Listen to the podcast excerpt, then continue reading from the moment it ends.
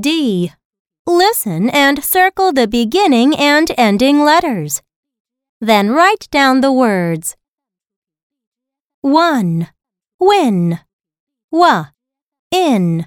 Win.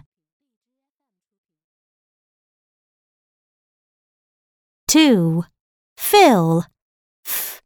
Ill. Fill. 3. Tick. T. Ick. Tick.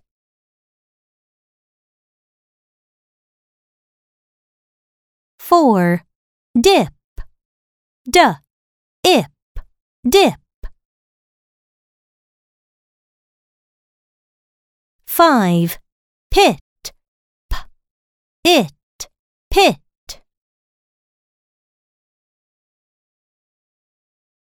6. Kid. K. Id. Kid.